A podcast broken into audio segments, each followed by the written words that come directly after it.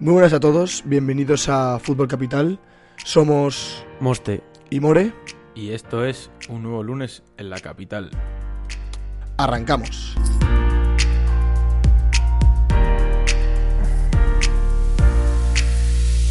Muy buenas a todos, bienvenidos a Fútbol Capital, bienvenidos a otro podcast aquí en, en YouTube, en, bueno, en YouTube no, en Spotify, en Evox y en Apple Podcast. Antes de presentar al protagonista de hoy, que es un tipo que no es More, porque More está por problemas familiares, hoy no podía estar con nosotros, vamos a explicar un poquito para la gente que escuchó el último, alucinaría un poco con esta gente que hace estar saludando a, a nuevos seguidores en directo. Bueno, pues a partir de esta semana es un poco diferente, pero en principio mientras estemos More y yo lo haremos en directo en Twitch y luego el directo de Twitch lo, lo- sacaremos el audio y lo subiremos a las plataformas.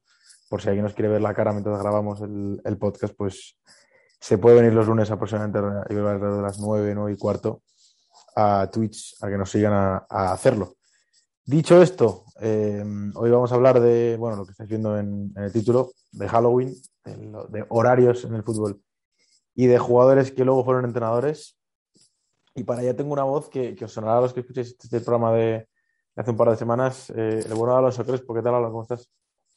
Muy buenas, aquí estamos otra vez y estoy algo cansado porque es el día después de Halloween y algo cansado.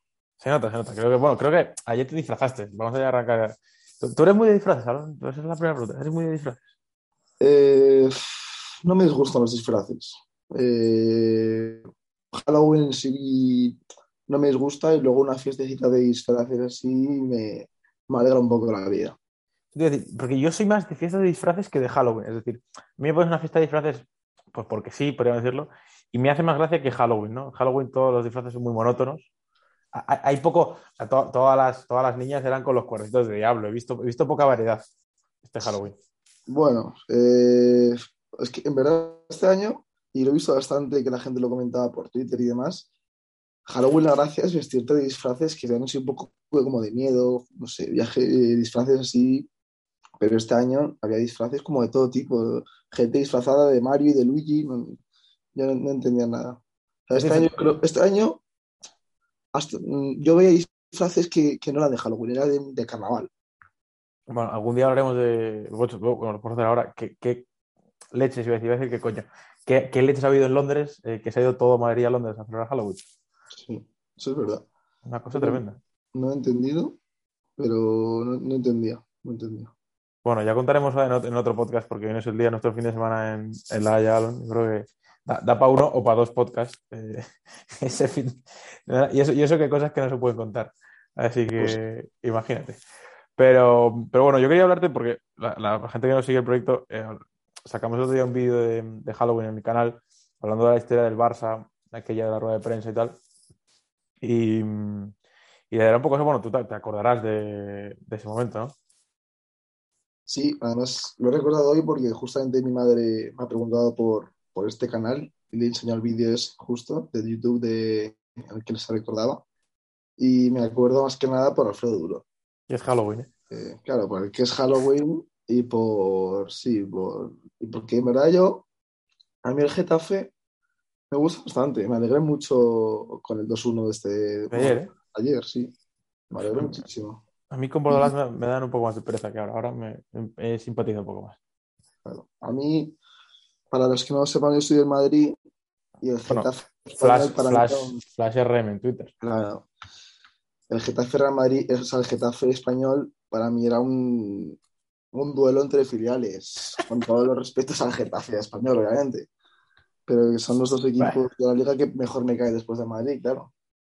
Sí, los, son los dos mejores. Que- Hombre, yo me puse muy triste cuando el español bajó, o sea, yo Es verdad, me, me acuerdo deseaba bastante que Español se mantuviera y me alegré cuando subió así fácil. Y este año yo quiero que Getafe se mantenga sí o sí. Me acuerdo Ah, yo creo que sí, sí. Después del Madrid, Getafe y Español, fácil. Sí, sí, sí.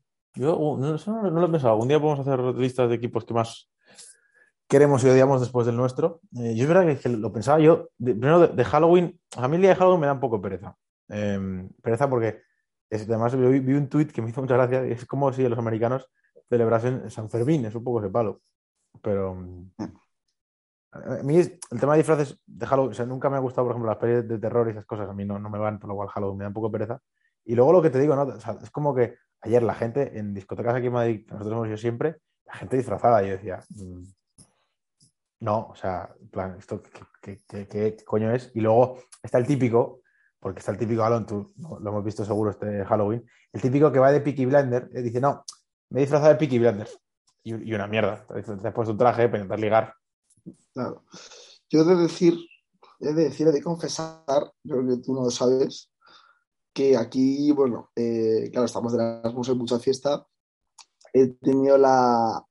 He podido ir a tres fiestas de Halloween seguidas. Hat-trick. He, he podido disfrutar de eso. Y aquí en Alemania eh, los disfraces están muy caros, mucho más caros que en España. Y yo, yo dije, no, me voy a comprar un disfraz, voy a ver qué tengo en el armario y a partir de eso ya saco un disfraz. Y bueno, pues lo que vi para el primer día, ya el segundo día no lo hice porque era un poco ya de, de gandul. Eh, cogí, o sea, yo aquí mi madre me dijo que me trajera un traje, claro. ¿Para qué? Pues no sé, por si acaso. Y me lo iba a poner entero y decir que iba de James Bond. Pero claro, me parecía eso ya el gandulismo total. Me puse la parte de arriba con unos vaqueros y me compré una, una máscara de panda. Una, una máscara de panda. Y era un panda con traje. Que en verdad era un disfraz para, para ligar. Somos sinceros. Sí, no, es una, es una, es una declaración. va ahí la gente disfrazada de cosas que dan de miedo. Todos, todos mis amigos aquí van de monja, que, que eran, iban más feos que nada. Y yo ahí con mi traje. Entonces, la verdad es que sí. Y luego lo que pasa la que pregunta, la, pregunta es, la pregunta es, ¿ligaste? eso aquí no se puede decir. No, ahora, es un sí o un no. Alonso. Eh, no, no, no, digo, mu- no triunfó mucho, pero esa misma noche perdí la máscara de panda. Y bueno, eh, ya las dos siguientes noches tuve que improvisar. La última, la última que estuvieron aquí mis padres ya iba sin nada, pues sin, iba de ropa normal y mi madre me pintó un poco la cara mm, de sangre y listo. Y la, una- segunda, He visto una Sí. foto de eso, he visto una foto de eso. y la segunda, pues no me acuerdo ni de qué fui. Pero que me puse una bata que me. Lo, lo de pintarse las caras es otro tema. O sea, porque yo disfrazarme me puedo disfrazar si, si disfraz tienen. Bueno, de hecho, tú y yo re- recordarás cuando en el cole todos los años nos teníamos que disfrazar de algo. Yo ha habido disfraces que, que me los he currado y tal. Pero lo que nunca he pasado por eso es lo de pintarme la cara. O sea, qué cosa más perezosa. Eh, a mí, dentro de lo que es el mundo del disfraz, también me da un poco de, de pereza, pero no me disgusta. Mm, hombre, pintarte la cara entera y tal. Yo tiene eso, eso que sea para un disfraz muy currado, pero si te pintas la cara entera para, para una cosa que no merece mucho la pena, eso sí que da mucho de pereza. Cuando has dicho que perdiste la máscara esa noche, pensé que habías perdido otra cosa. Ahí voy a dejar la, voy a dejar la, la frase y ya que cada uno pues, desarrolle sus casas. Eh, Pues, no, No, sí, bueno. Que- bueno, eh, yo Halloween, lo que te digo, yo Halloween este año, la verdad que no lo he disfrutado, bueno, lo he disfrutado, no lo he disfrutado en especial porque aquí en Madrid, que la gente ya sabe que estoy en Madrid, no hay casi gente, entonces, pues bueno, no ha habido mucho disfraz. Aunque he de decir que hace dos años, porque hace ya dos años, Aaron, tú te acordarás de esa noche, eh, tremendo Halloween, ¿eh? Eh, creo que te Levant- refieres A la que a, te levantaste en mi sofá. a la que me levanté en tu sofá. Sí, sí, sí, sí. ¿Dos años o tres años fue? Dos años, dos años. Dos años. Pues sí, me acuerdo bastante bien. Y que fue cuando conocí a la gente de Santipetri. Sí, sí, sí. Efectivamente, efectivamente. Míticos, míticos. Sí, sí, sí. Ahí Pues, empezaste, empezaste a ser un poco dominguero. ¿eh? sí. No, pero me gustó bastante, me gustó bastante esa fiesta, la verdad. Una de las mejores fiestas. No, fue de, Hallow- no fue de Halloween, o sea, fue una fiesta. Bueno, es cierto que apare- Halloween. aparece- apareció, apareció gente disfrazada luego a mitad de la noche, te acordarás. Eh, ¿quién? Un grupo, eh, chicas. Sí, me, quiere sonar alguna chica disfrazada, pero tampoco Que, te. que- luego, que luego hicieron una foto con una moto fuera de, la- de mi Eso. casa. Es verdad, es verdad, es verdad. Sí, sí, sí, me acuerdo. Yo me, me recuerdo un disfraz con esposas. Sí, Cada uno. sí, sí, sí. Me acuerdo de las chicas y me acuerdo del disfraz. Y de la foto de la moto. Y de las fotos de la moto. Bueno, saludos a todo el mundo que entienda lo que está, entienda lo que. Está Gonzalo Cueto escuchando. Es el propietario de la moto, pobrecillo. Bueno, saludos a todo lo que escuche esto y entienda la coña de, de esa noche. Cambiando un poco de tercios, dejando a Halloween un poco hasta el año que viene ya eh, de lado, han cambiado la hora este fin de semana. Y de hecho, yo puse un tuit diciendo que creo que odio el cambio de hora el horario de invierno con todas mis fuerzas. O sea, esto de que anochezca. Aquí en Madrid a las 6, no sé en Maiza que era anochece, a las 5, ¿no? Aquí en Mayo empieza a asomarse un poco la oscuridad a las 5 y 20. Es que es terrible. O sea, es una cosa. Es, es inaguantable para mí. Y eso que. inaguantable y además tampoco, o sea, es inaguantable para mí por las dos partes. Por, obviamente, lo de que eh, anochezca a las 5 y 20 es un poco, es, o sea, un poco es terrible, pero también lo de que salga el sol a las, no sé qué hora saldrá, pero no, porque tampoco me he fijado, pero a las, no sé, a las 6 saldrá o así, un poco antes incluso, eso me parece horrible. No, pero bueno, yo creo que es pe- es peor lo de que anochezca, porque Sí, sí, sí. además, en función de estamos todavía en noviembre, cuando nos estemos acercando a diciembre, va a anochecer, o sea, en La Haya, yo también miré eh, igual 5 y cuarto, eh, supuestamente se va el sol. Es una cosa terrible. No, yo, además yo me fijé, eh, justo yo, el día que fui con mis padres a Frankfurt a visitarlo, fue el día que, el primer día que habían cambiado la hora y salimos de comer, comimos tarde, comimos bastante tarde, acabamos de comer a las 4 y, pues el Atle- fue el día del Atlético, el Atlético ya estaba segunda parte, yo creo, que a a lo mejor eran las 5, Como a las 5, sí. sí, y es que era salir del restaurante que estábamos en la terraza y es que eso era que ya no se podía visitar absolutamente nada porque estábamos en, estábamos en oscuras ya. No, terrible. Entonces, yo pensando esto de la hora, he pensado, digo, pues lo he relacionado con los horarios de la Champions, que todos recordemos el debate este de las 9 menos cuarto a las 9, y de hablar de horarios de, de- de fútbol. Entonces, yo sí te pregunto, pre- hay varios temas. Si te pregunto, eh, ¿tu horario preferido para ver el fútbol? ¿Estás de acuerdo conmigo que son las 9 de la noche? Depende. Eh, te voy a decir por qué. Un viernes, obviamente, no. No, no, bueno, hora- horario, digo, se Claro. entiende que sábado, domingo o entre Sí, semanas. sí, sí. Eh, nueve de la noche. Yo creo que. A ver, déjame Con- pensar. concretamente, concretamente, do- domingo 9 de la noche. Hombre, do- claro, domingo 9 de la noche, incluso 10 te diría. Bueno, no. No, yo no, es que 10 es muy tarde, ¿no? Es que sobre todo la espera hasta las 10, uff. Ya, bueno, sí. Yo creo que 9 de la noche, domingo 100%. Y sábado, pues a lo mejor te diría 8. Sí, yo creo Ojo. que. Ojo el del sábado seis y media, ¿eh? está infravalorado. Sábado seis y media te juntas, ver el partido, a la segunda parte ya es con copita. Sí, sí, sí, sí. No, pero yo creo que el mejor es un domingo. De hecho, eso me fastidia bastante. Yo que siempre he ido al Bernabéu eh, antes de Tebas y las historias de los derechos con China y todo eso, eh, los clásicos de los partidos con el Atlético de Madrid, ya sabrá la gente que ahora son prácticamente casi siempre a las 4 y cuarto por, por temas de China y para que lo pueda ver todo el mundo. Pero es que antes un buen clásico se ponía a las de noche, a las 9, un domingo, un sábado a las 9, y es que eso era que, que, como diría Cristóbal, es que eso no se puede aguantar. Eso no se puede aguantar. Y de hecho, la- bueno, yo estoy de acuerdo contigo lo de los sábados a las 9, o sea, el domingo a las 9 me parece además, si encima juega tu equipo, la mejor forma de cerrar el fin de semana. Bueno, a lo mejor la peor, depende del resultado, pero a las 9 te parece la mejor. Y, y luego, la- el otro tema, debate, yo esto de, de la gente que, que parece que, que le duele el corazón cada vez que son las 9 menos cuarto y no empieza la Champions, es cierto que la Champions a las 9 menos cuarto era mítico y tal, pero son solo 15 minutos, ¿no? Es un poco exagerado. Hombre, claro, o sea, yo creo que lo de la, lo de la Champions a las 9 menos cuarto era algo ya sin, más que cómodo, simbólico, ¿no? O sea, Sí. al final son 15 minutos que, que, pues 15 minutos más de espera, tampoco pasa nada. Y lo que sí que fa- me fastidia bastante es lo de las 7 menos cuarto, que es un horario que uff, Completamente. Sí, eh, de hecho en Madrid esta semana juega a las 7 menos cuarto y, y me fastidia bastante, sí, porque yo no creo que lo pueda ver por temas de universidad y de fútbol. Y sí que me fastidia bastante, pero lo de los horarios a las 9 de la Champions de esta edición y las anteriores no me disgustan tampoco mucho. Espera, ¿cómo te está yendo el, el fútbol ahí en Alemania? Pues me apunté a un equipo mm, aquí que, bueno, estos alemanes un poco torcebotas todos. Eh, digamos que tienen su delantero centro es un Zule, el central del Muy que no sabe jugar con los pies y juega con la cabeza solo. Y nada, llevo tres entrenamientos porque los viernes, supuestamente entreno miércoles y viernes y solo he podido ir a tres miércoles. Y va a debutar este fin de semana pero no he podido porque ya lo he dicho, vienen mis padres a visitarme. Un segundo, Alon, vamos a- la gente lo está escuchando. Me estaba llamando Dito en directo, vamos a meterle. Di- Dito, estás en directo en Fútbol Capital, no digas ninguna tontería. Ay, nada, quería decir que estaba viendo el directo de ti reaccionando a nuestros partidos. Vale, yo, estás ahora mismo en Fútbol Capital, ¿quieres decir algo? Quiero decir a Fútbol Capital que, que sigáis haciendo lo que hacéis porque entretenéis mucho. Bueno, a Alon le quieres mandar un saludo. Ah, que está Alon. Está Alon. ¿Y y estáis en directo? Eh, es- grabando ahora mismo estamos. Ah, vale, vale, vale.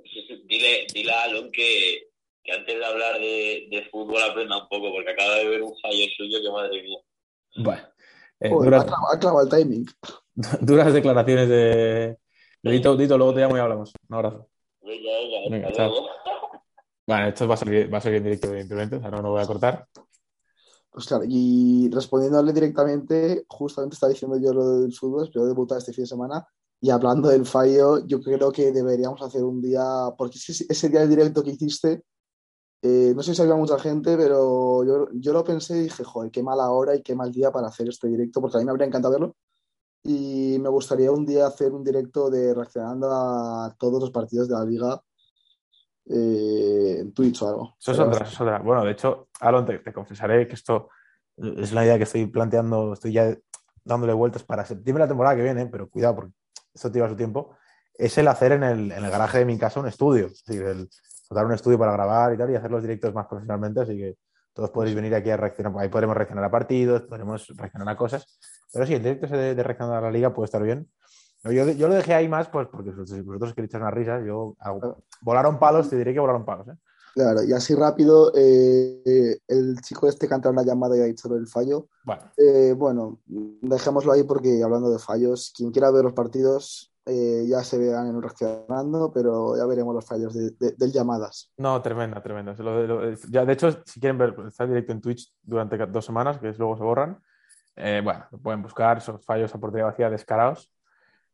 Y muy dignos de, de Álvaro Morata, la verdad, las cosas como, como son. Alan, por cierto, ¿qué, qué dorsal te han dado? Que hablábamos del dorsal cuando estuvimos hablando. Eh, no te dan dorsal, o sea, la equipación es horrible, ya te enseñaré una foto porque es eh, parte de arriba roja, parte de abajo, parte de arriba es rosa, parte de abajo roja, calcetines rojos.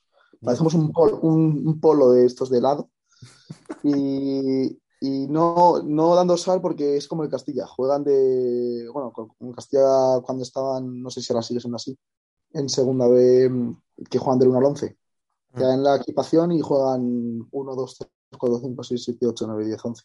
Bueno, bien, dentro de lo malo te, te ahorras el lavarla y esas cosas. Claro, yo que juego de ataque, pues me entiendo que. He dicho que juego media punta, que creo que es donde más cómodo estoy, donde menos corro. Un Joao Félix, un Joao Félix. Sí, yo a mí me gusta mucho Joao Félix. Y creo que he hecho mis cálculos y a 9 por ahí me darán, yo creo.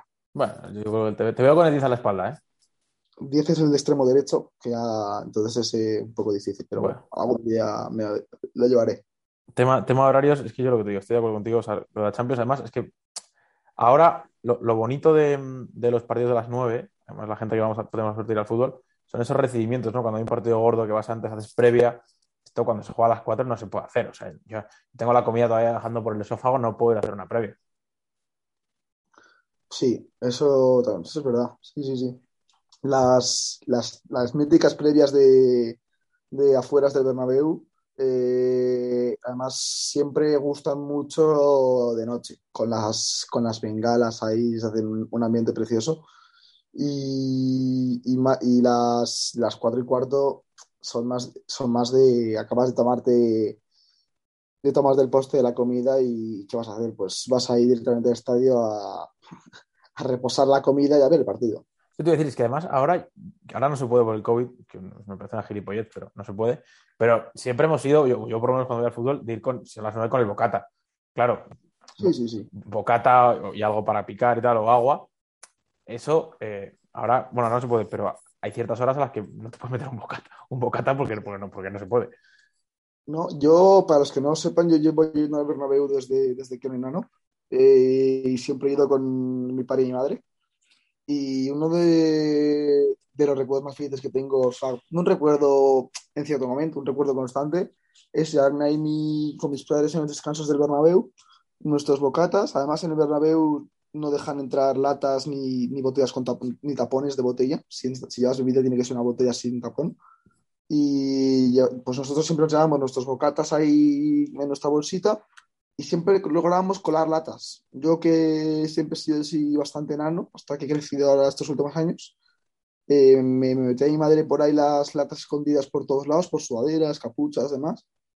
Y es un recuerdo bastante feliz que tengo el colarme todos los fines de semana al Bernabéu, bueno, cada dos fines de semana al Bernabéu, colando las latas para, y luego a los descansos ahí con mi comida, tomándola, tomándomela con mis padres. Bueno, es una a- cosa que, que me encantaba. Arroba policía, no, o sea, no tengo nada más que nada más que añadir. No por ti, por tu madre. O sea, esto a lo de Silvia, esto es una cosa, es una cosa tremenda. O sea, qué imágenes dando a sus hijos, haciendo hurtos, semana sí, semana también. Pero, pero bueno, el tema horario es que la gente nos, nos ponga en Twitter o tal, que, que- con qué horarios están de acuerdo. Porque yo hay ciertos horarios que, o sea, eliminaría los horarios directamente de, de algunas franjas horarias, sobre todo el del partido de las También dos. una cosa tocando este punto, justamente esto antes de que me dijeras nada de grabar y, y todo esto, eh, lo pensé hace, hace tres días que dije, joder, es la primera vez que lo pensé, de verdad, que dije, joder, qué, mm, pu- no sé si se puede decir aquí, Sí, sí, sí, qué putada eh, para los equipos de los equipos pequeños de tipo Alavés y demás y no sé, tipi- eh, equipos pequeños que suelen pelear por mantenerse.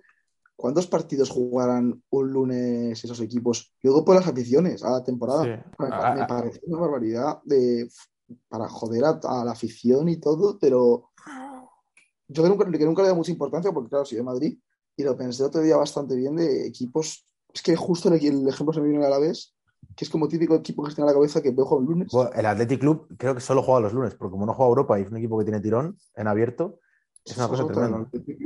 por la pobre afición estará de los lunes hasta.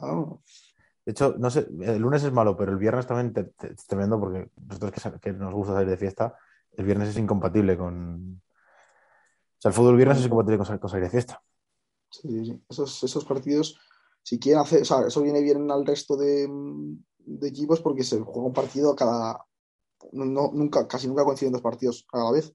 Pero claro, es una jodida, es una putada para las, para las aficiones.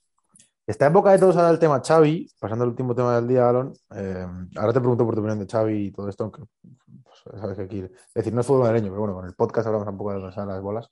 Pues ahora hablamos de Xavi, pero vamos a hablar un poquito de entrenadores, o sea, jugadores que, que luego fueron entrenadores y si es importante de verdad ser jugador para luego ser entrenador, que yo pienso que no, pero... Entonces, primero de todo, ¿qué te merece, qué opinión te merece Xavi? Parece que va a llegar al Barça 100%, así que ¿qué, qué esperas de Barça de Xavi? Eh, es que yo. Intentando ser lo, lo más objetivo posible, por favor. No, no, yo voy a ser objetivo. Eh, voy a ser como, como si fuera para el Madrid, como si fuera la situación de Madrid. Eh, o sea, yo creo que es una cosa que de la que tampoco sabes mucho que esperarte. Eh, al final, Xavi que ha entrenado, ha entrenado cuántos años en, en Qatar, además, ha entrenado tres años, creo. Y, y, nada, o sea, me parece que, hombre, es que tampoco puedes valorar a Xavi como entrenador. Yo creo que el, el, Barça cambiar la dinámica que lleva solo van a cambiar los jugadores, no el entrenador. O sea, si la plantilla se refuerza en cuanto, de, en cuanto a jugadores que vuelven de lesiones, que justamente hoy he visto en un tuit que vuelven cuatro que para mí tienen que ser titulares, que son de John Araujo, Ansu y Dembélé. Si la plantilla está bien en cuanto a lesiones, yo creo que con, cualquier entrenador, porque a mí Kuman, ya lo digo, no me disgustaba. Eh, para, para esta etapa del Barça no me disgustaba Kuman, siendo objetivo, no por la broma de dejar bajar a, a Kuman. Eh, y, y, nada, Xavi eh, creo que es un entrenador que puede dar ilusión, porque ahora yo creo que al Barça lo que más hace falta externamente es la ilusión, que el otro día al Camp Nou fueron vi alrededor de 30.000 personas, un tercio del estadio, o sea, dos tercios del estadio vacíos. Y, y, nada, creo que Xavi lo, que, lo principal que puede aportar es ilusión. Y luego ya si consigue que recordar un poco así al juego de... Porque también he visto una foto en Twitter de que coincidieron la temporada eh, Pep, eh, Luis Enrique y Xavi.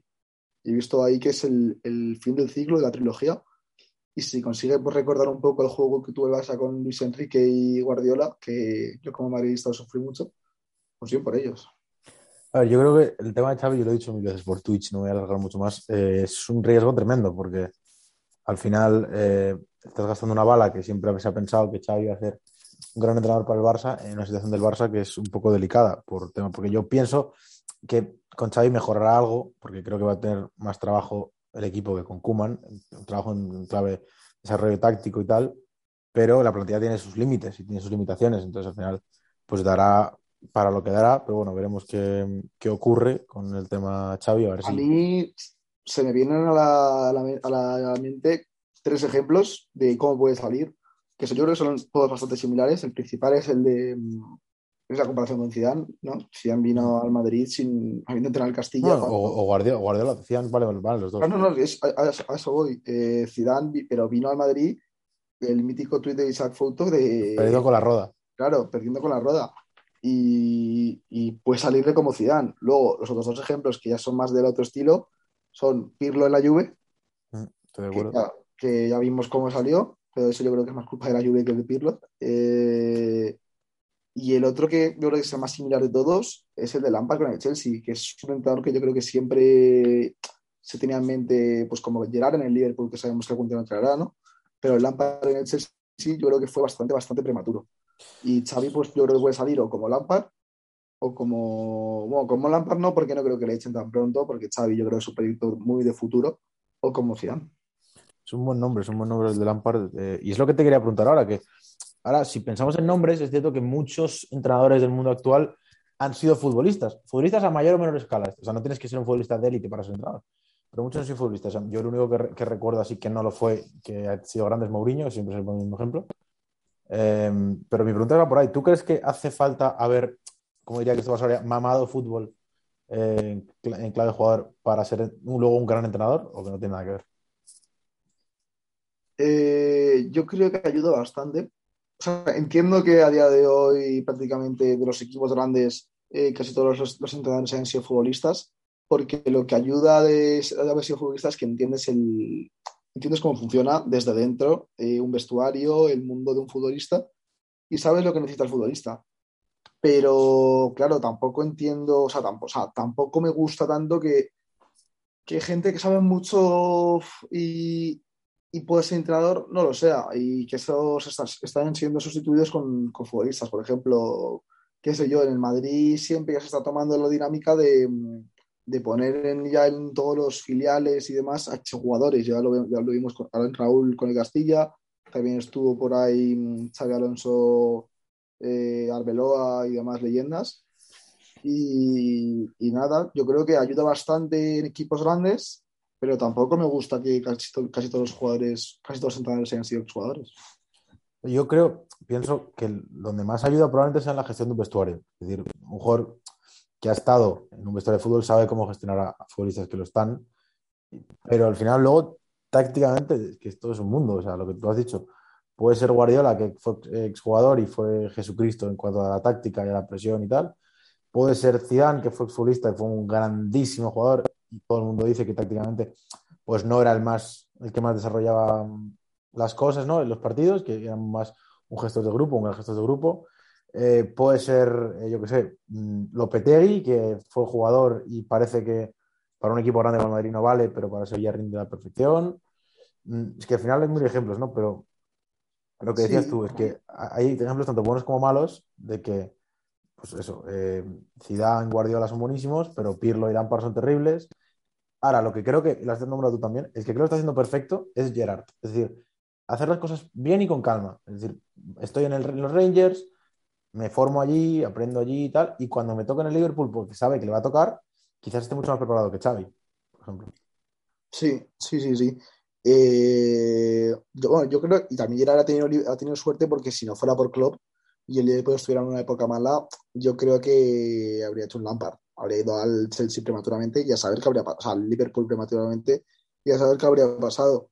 Pero yo creo que un jugador que haya jugado, aunque no haya sido gran protagonista en el equipo, pero que haya jugado en equipos medianamente buenos, has puesto el ejemplo de Lopetegui, que tampoco es así recordado como un gran portero, pese a que jugó en, en Madrid-Barça eh, eh, yo creo que ese jugador, si al acabar su carrera decide, dice, pues a mí ahora me gustaría ser entrenador, eh, ese plus de tener opciones, porque yo, yo, creo que siempre va a tener opciones de algún equipo algún equipo que le pueda ofrecer un, un trabajo, ese plus no lo tiene un entrenador que no haya sido jugador. El entrenador que no haya sido jugador siempre empieza, pues qué sé yo, a lo mejor se tiene que ir a Bulgaria, un equipo a pelear en la Liga Búlgara o, Grecia o, o, a cualquier otra liga que, que, es mucho menos importante.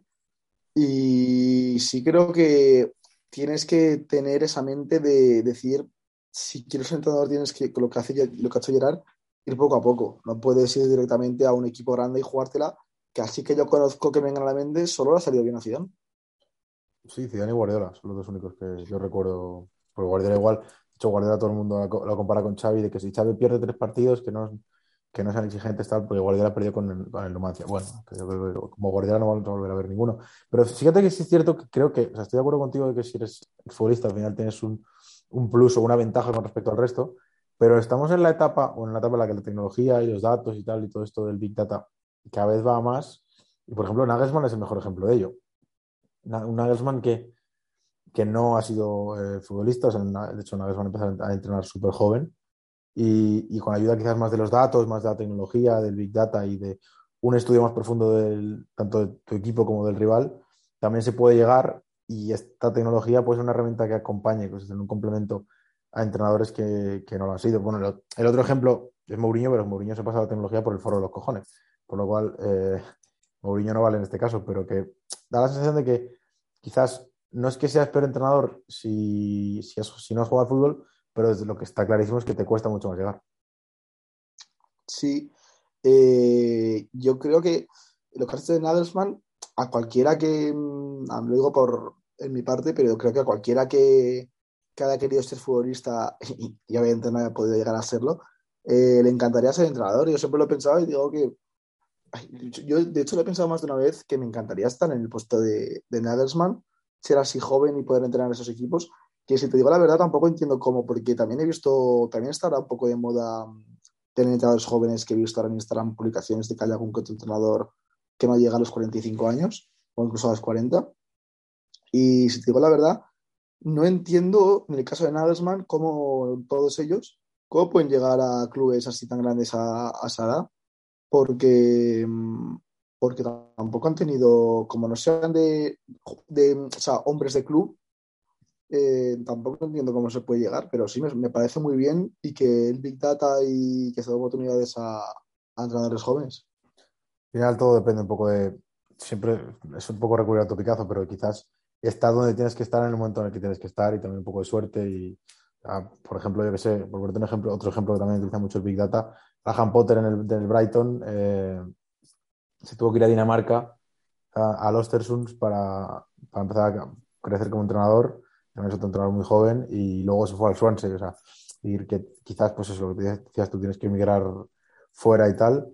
Pero, pero bueno, veremos qué, qué le ocurre a, a, Xavi, ¿no? Yo tengo bastante... Y antes de seguir con este tema, déjame recomendar una película a los que estén escuchando ahora esto, porque me recordado con todo el tema del Big Data en el deporte y demás, que no es sensibilidad, pero tiene que ver con la estadística. Eh, hay una película de. que no es, pero también no es de fútbol, es de. No me acuerdo qué deporte era, pero típica americanada, o sea, Moneyball, rompiendo las reglas, que es de Brad Pitt, muy buena. Por, por si eso, y yo voy, a yo voy a recomendar Geo, la de Amazon Prime, no tiene que ver nada con deporte. Pero ya que nos podemos aquí a recomendar, pues, pues también muy recomendable para la gente que la, que la quiera ver. Alon, eh, un placer como siempre tenerte por aquí. Muchas gracias por, por pasarte. Pondremos luego tu Twitter en, en la descripción. Y, nada, un abrazo enorme. Nos vemos pronto. En apenas un, un mes y poco, unos mes y medio nos vemos. Así que nada, un abrazo enorme. Que, que vaya todo igual de bien por Mind. Perfecto. Pues un placer una vez más y espero volver pronto.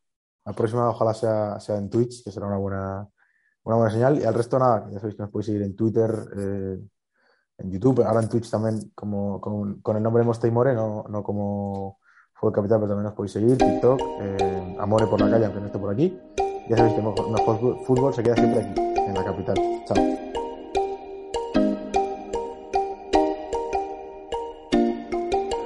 Been walking through the forest with blood on our hands. We got lost in such a foreign land where We could be free.